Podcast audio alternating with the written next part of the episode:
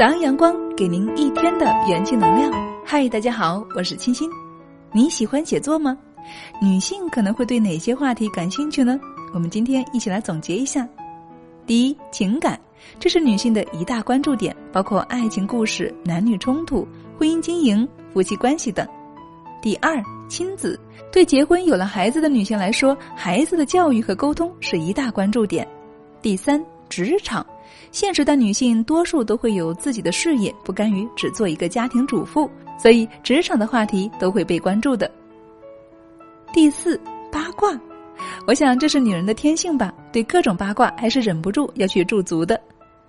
第五，学习，现在我们都开始有学习和成长的意识了，所以都会下意识的去关注自己感兴趣的知识领域去学习，比如我们的女人课堂。